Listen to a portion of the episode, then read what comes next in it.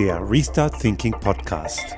Ideen und Lösungen für die Transformation der Wirtschaft und Gesellschaft für das 21. Jahrhundert.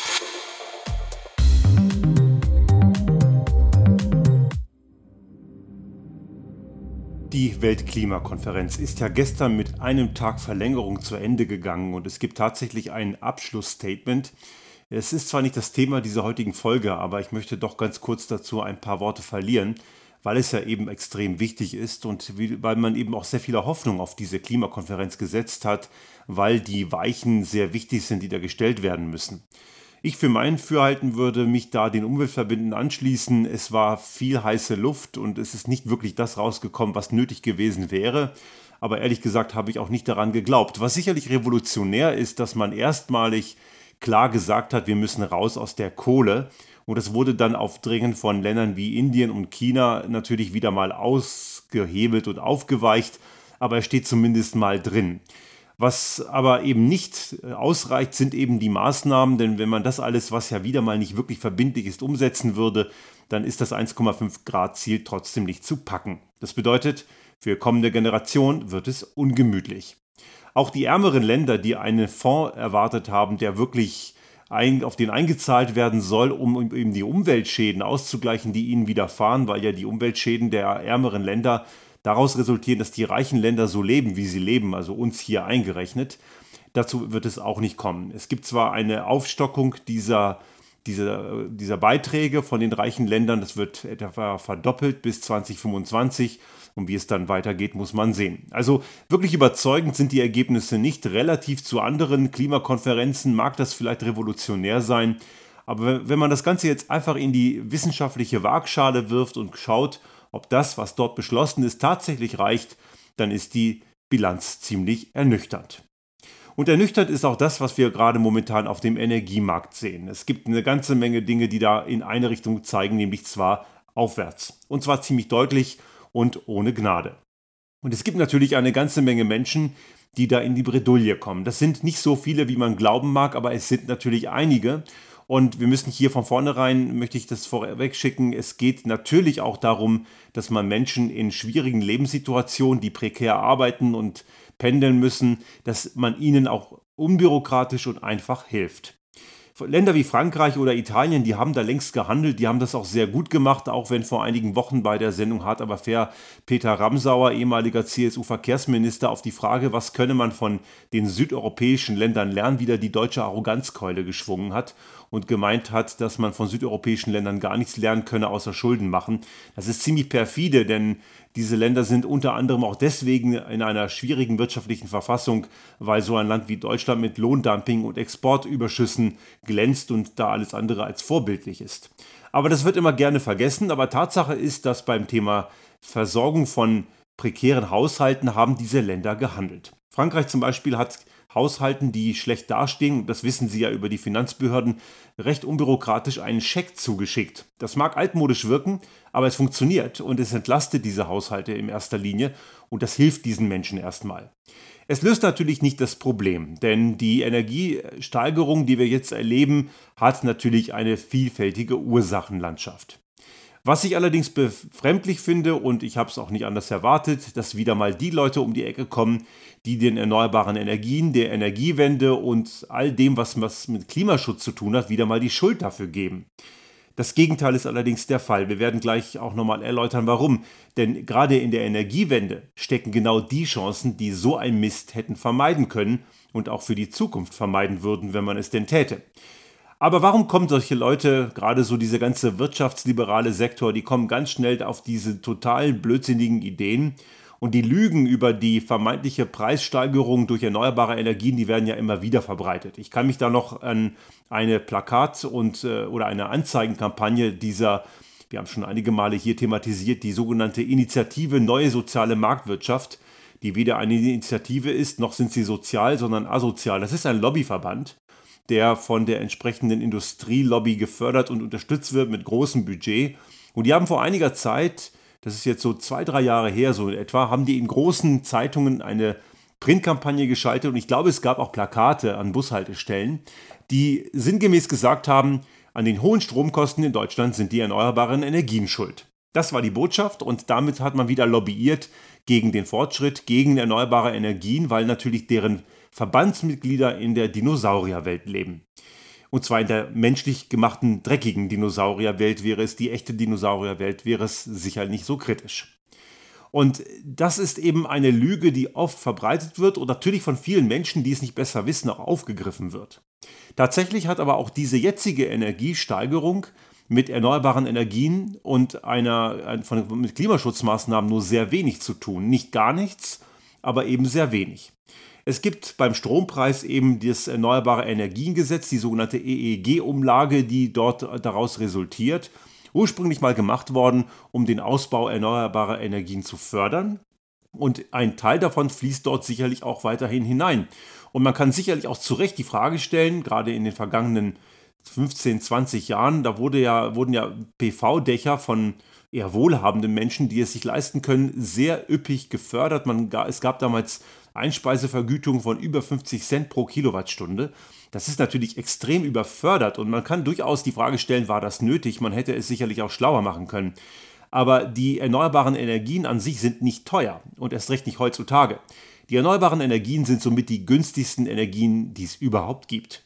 Eine Kilowattstunde erneuerbaren Energienstrom aus PV oder Sonne liegt im Bereich von 3 bis 5 Cent pro Kilowattstunde. Das ist extrem wenig, wenn man dagegen schaut, was Kernenergie oder Kohleenergie kosten, denn die liegen dick zweistellig. Also Kernenergie kann man so grob um die 49 Cent rechnen pro Kilowattstunde Strom.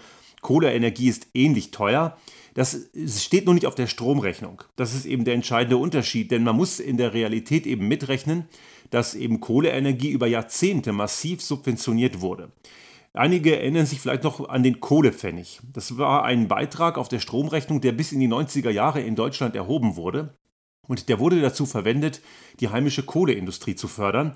Das ist durch ein Verfassungsgerichtsurteil irgendwann mal in den 90ern gekippt worden. Aber die Subvention ist ja weitergeflossen, wenn auch nicht über die Stromrechnung.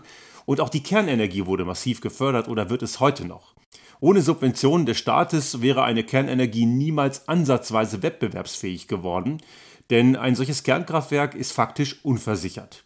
Ein jeder Betreiber einer Betriebsstätte muss ja für Folgen eines, eines, an Schäden an der Umwelt haften. Wenn also jemand eine Autowerkstatt betreibt und ihm läuft der Altöltank aus, dann muss er diesen Schaden begleichen und die Unternehmen versichern sich dagegen. Da gibt es eine Betriebshaftpflichtversicherung. Aber genau diese Verpflichtung, den Schaden zu begleichen, die existiert bei Kernkraftbetreibern im Falle eines Gaus oder eines Supergaus eben nicht. Also wenn so ein Ding wirklich so wie in Tschernobyl oder in Fukushima geschehen in die Luft fliegt, bleiben die Kosten an der Allgemeinheit hängen. Die Betreiber wären dann oder würden dann nie in die Pflicht kommen. Und mehr Subventionen geht kaum. Das sind Milliardensubventionen über die Jahre. Und auch die Grundlagenforschung haben die Kernkraftwerksbetreiber nie bezahlt, aber die Gewinne haben sie eingefahren. Auch die hat der Steuerzahler bezahlt. Und auch bei der Entsorgung kommen die verdammt gut weg. Das ist im Übrigen auch der entscheidende Grund, warum RWE, E.ON und Co. überhaupt keinen Bock haben, irgendwie wieder in die Kernenergie einzusteigen, weil sie mit dem Deal mit der Bundesregierung, die bisher im Amt war, mit der Regierung Merkel, den sie ausgehandelt haben für den Ausstieg aus der Kernenergie, so günstig kommen die da nie weg. Denn die Rücklagen, die dort vorgesehen sind, ich meine, es sind sowas um die 32 Milliarden Euro für den Rückbau der Atomkraftwerke, die reichen bei weitem nicht aus. Das ist wirklich ein, ein, ein Kinkerlitzchen. Und die Entsorgung wird ein Vielfaches davon kosten. Und das wissen die sehr genau. Und daher nehmen sie diesen Deal sehr gerne an und haben daher logischerweise überhaupt gar kein Interesse, wieder in die Kernenergie einzusteigen. Aber lange Rede, kurzer Sinn, die erneuerbaren Energien sind kein Preistreiber. Im Gegenteil, das ist die günstigste und auch die effizienteste und dazu noch umweltfreundlichste Energieform, die es gibt. Nebenbei gesagt, haben wir schon einige Male erwähnt, auch Kernenergie ist genau das Gegenteil von klimafreundlich. Das ist nach Kohleenergie so ziemlich die dreckigste Energieform.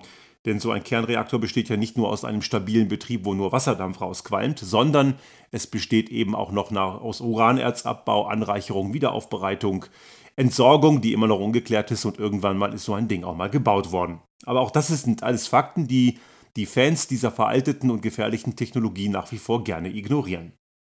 Ein weiterer Punkt bei dem EEG muss man auch noch wissen, von diesen 7 bis 8 Cent, die da auf der Stromrechnung anfallen, das ist nicht unbedingt nur der erneuerbare Energiestrom, der eben wie gesagt sehr günstig ist, es ist auch die Subvention von Unternehmen, die von erneuerbaren Energien befreit sind.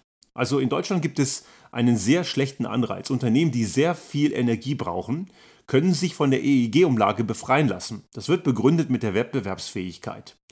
Das ist allerdings ein komplett falscher Anreiz und manchmal wundert man sich auch, warum gewisse Betriebe plötzlich befreit sein sollen und warum eine Seilbahn in Garmisch-Partenkirchen, die Richtung Zugspitze geht, befreit sein müsse, weil sie im internationalen Wettbewerb stünde oder Saunaclubs sind es wohl auch. Das sind ganz eigenartige Dinge.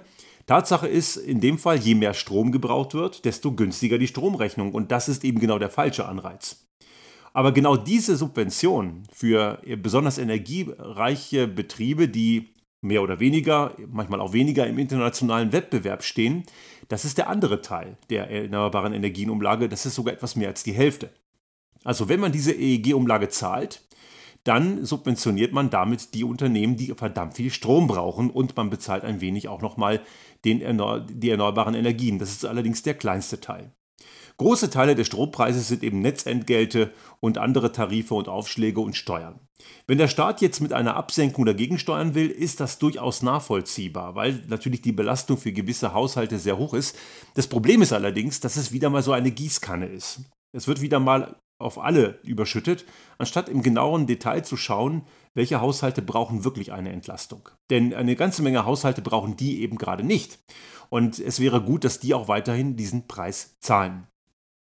Letzten Endes ist, und das kann man beim Strommarkt wie auch beim, beim Gasmarkt und beim Ölmarkt und all diesen Dingen, der wesentliche Preistreiber ist auch nicht die CO2-Besteuerung, die ja in Deutschland mit 25 Euro pro Tonne CO2 seit Anfang des Jahres gilt. Österreich führt jetzt 30 Euro pro Tonne CO2 ein. Das ist der marginale Teil. Natürlich ist das ein Element. Aber der wesentliche Preistreiber ist der Kumpelmarkt. Der Kumpelmarkt, der ja laut Ansicht vieler Wirtschaftsliberaler die geilste Sau auf der ganzen Welt ist. Denn der regelt ja mittlerweile, das wissen wir ja, Achtung Ironie, natürlich alles. Supermarkt. Toller Kumpel, der macht so richtig einen guten, guten, super Job. Nein, tut er natürlich nicht.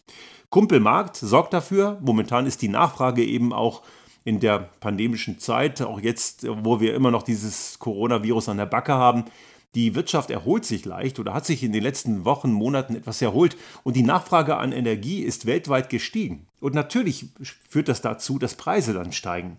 Also der wesentliche Preistreiber ist der Markt und die Zockerei zum Teil auch. Es wird durchaus auch damit spekuliert und auch die ölfördernden Länder haben vor einigen Monaten beschlossen, dass sie die Ölfördermenge nicht weiter erhöhen wollen. Auch das bringt natürlich eine gewisse Knappheit. Öl, obwohl total veraltet, ist leider immer noch eine wesentliche Energiequelle. Und auch das ist eben genau eins der Probleme, zu denen wir gleich kommen.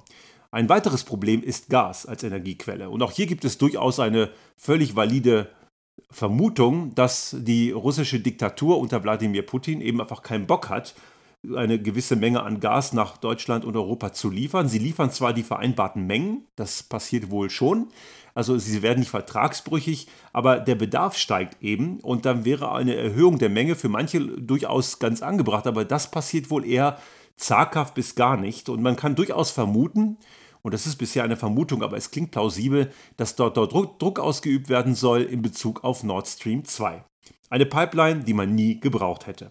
Einfach deswegen, weil auch Gas, genau wie Öl, eben eine fossile Energie ist und von der müssen wir wegkommen. Und jetzt kommen wir zu dem wesentlichen Element, wie jetzt gerade erneuerbare Energien bei dieser Energiekrise, bei dieser Energiesteigerungsthematik ein Riesenproblem lösen können oder hätten lösen können in der Vergangenheit. Man hat in Deutschland wie in anderen Ländern auch die Energiewende komplett verpennt, genau genommen an die Wand gefahren.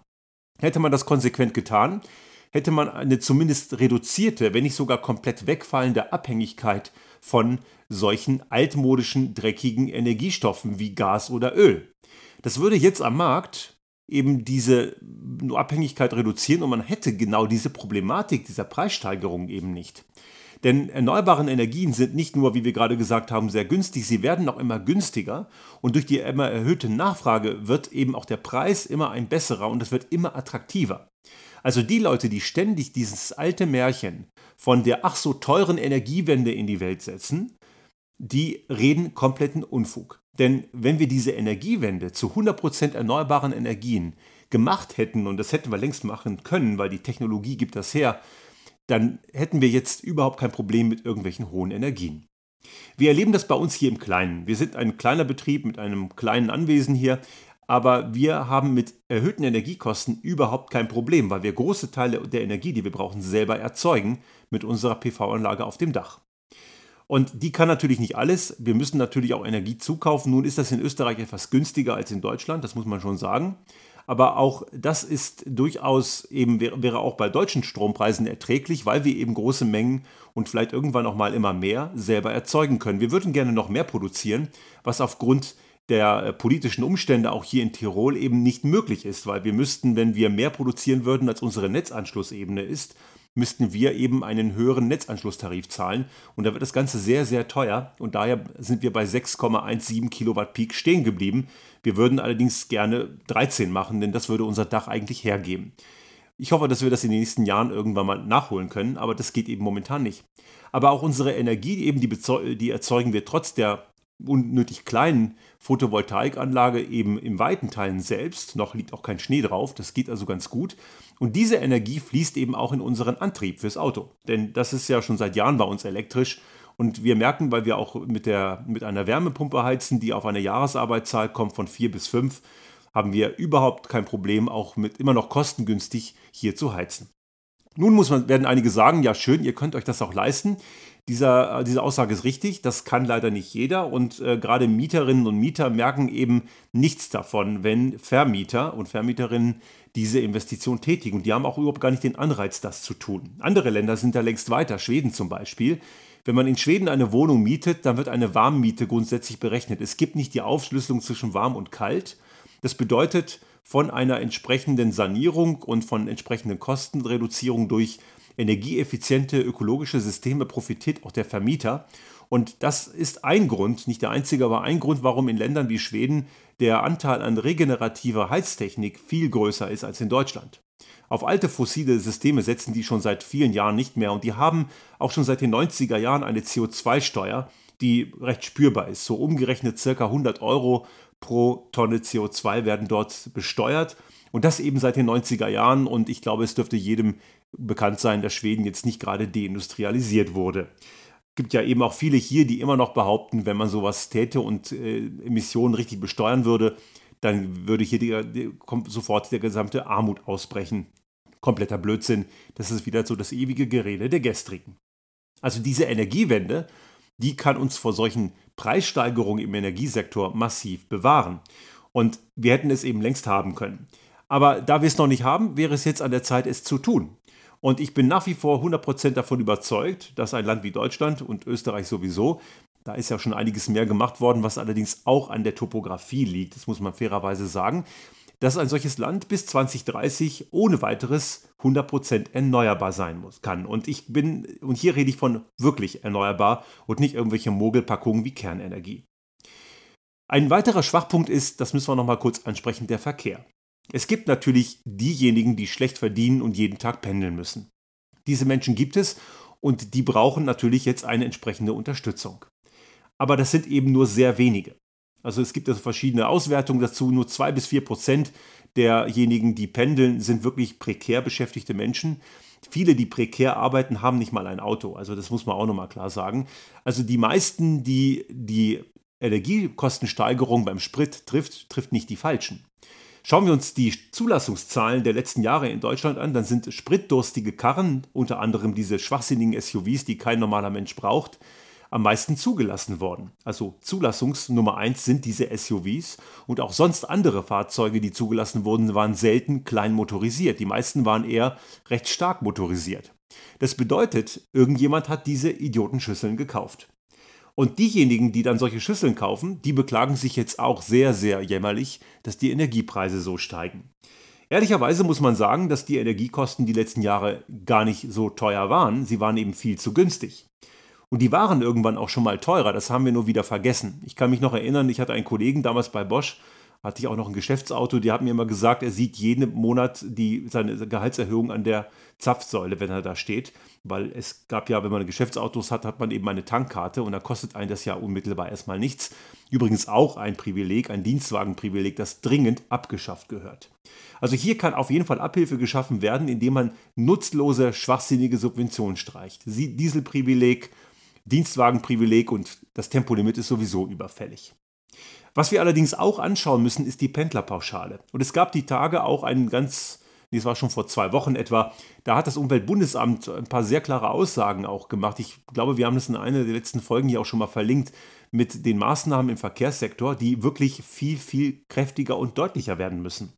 Und da muss man sich auch die Pendlerpauschale anschauen. Die Pendlerpauschale gehört in dieser Form, wie sie Deutschland heute hat, komplett gestrichen. Und jetzt werden wieder einige rumheulen und sagen, das geht ja nicht, dann werden ja einige sozial benachteiligt. Dazu braucht man natürlich Lösungen und das, darüber habe ich mich ja schon gerade eben geäußert. Jemand, der wirklich prekär beschäftigt ist, braucht natürlich die Unterstützung, keine Frage. Aber die Pendlerpauschale setzt falsche Anreize. Ich würde die Pendlerpauschale reformieren. Ich würde die Pendlerpauschale nur dann zahlen, wenn man mit öffentlichen Verkehrsmitteln fährt.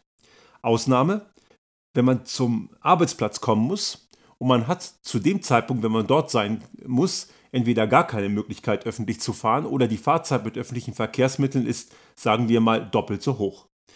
Dann gibt es irgendwann so einen Härtefallansatz und bei diesem Härtefallansatz kann diese Pendlerpauschale auch gewährt werden, wenn jemand mit dem eigenen Auto fährt. Das Ganze würde ich allerdings ab einem bestimmten Gehaltslevel einfach mal einfrieren. Darüber hinaus darf es sowas gar nicht mehr geben. Das sollte ein Privileg sein für die Menschen, die schlecht verdienen. Die, die gut verdienen, denen muss man nicht auch noch ihren blöden Spritschlucker bezahlen. Das sollen sie dann gefälligst selber tun, wenn sie unbedingt meinen, dass sie sowas brauchen. Wir müssten also hier, wir reden ja immer von Anreizen, gerade in FDP-Kreisen, da ist ja der Begriff Verbot nur immer sehr stark verpönt, zumindest wenn, wenn das, was dahinter steckt, ihnen nicht gefällt. Aber man kann ja durchaus auch in gewissen Bereichen ohne Verbote hinbekommen. Und das sind eben genau solche Anreize. Und diese Anreize, die müssen eben manchmal auch, zumindest vordergründig, unpopulär sein. Aber anders wird es eben nicht gehen. Diese Annahme, wir lassen, es bleibt alles wie es ist und wir retten damit die Welt, die ist einfach nur ziemlich dumm und naiv. Und es wird eben nicht funktionieren. Wir merken also an dieser Klima, äh, an dieser, an dieser Energiekrise, an dieser Energie, ja, Energiekrise möchte ich gar nicht sagen, an dieser Preissteigerung der Energie, sind wir im Allerwesentlichen eigentlich selbst schuld. Wir haben es in der Hand. Wir hätten es längst besser haben können. Und wir können auch jetzt mal anfangen, es richtig zu machen, damit es für künftige Fälle eben nicht mehr so schlimm ist. Viel unabhängiger werden von arabischen Staaten, die Öl fördern.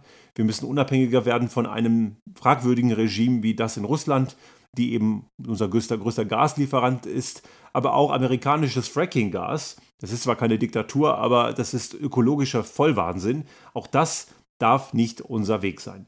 Und wir können am Ende sagen, und wir können den Markt quasi mit seinen eigenen Waffen schlagen, indem wir selber so autark werden mit 100% erneuerbaren Energien, dass der Bedarf an solchen dreckigen, überflüssigen Energiequellen einfach nicht mehr gegeben ist. Und dann haben wir es komplett selbst in der Hand. Das ist gut für die Finanzen, gut für den Kontostand eines jeden Einzelnen, gut für die Volkswirtschaft und im Endeffekt verdammt gut für die Umwelt und damit für künftige Generationen.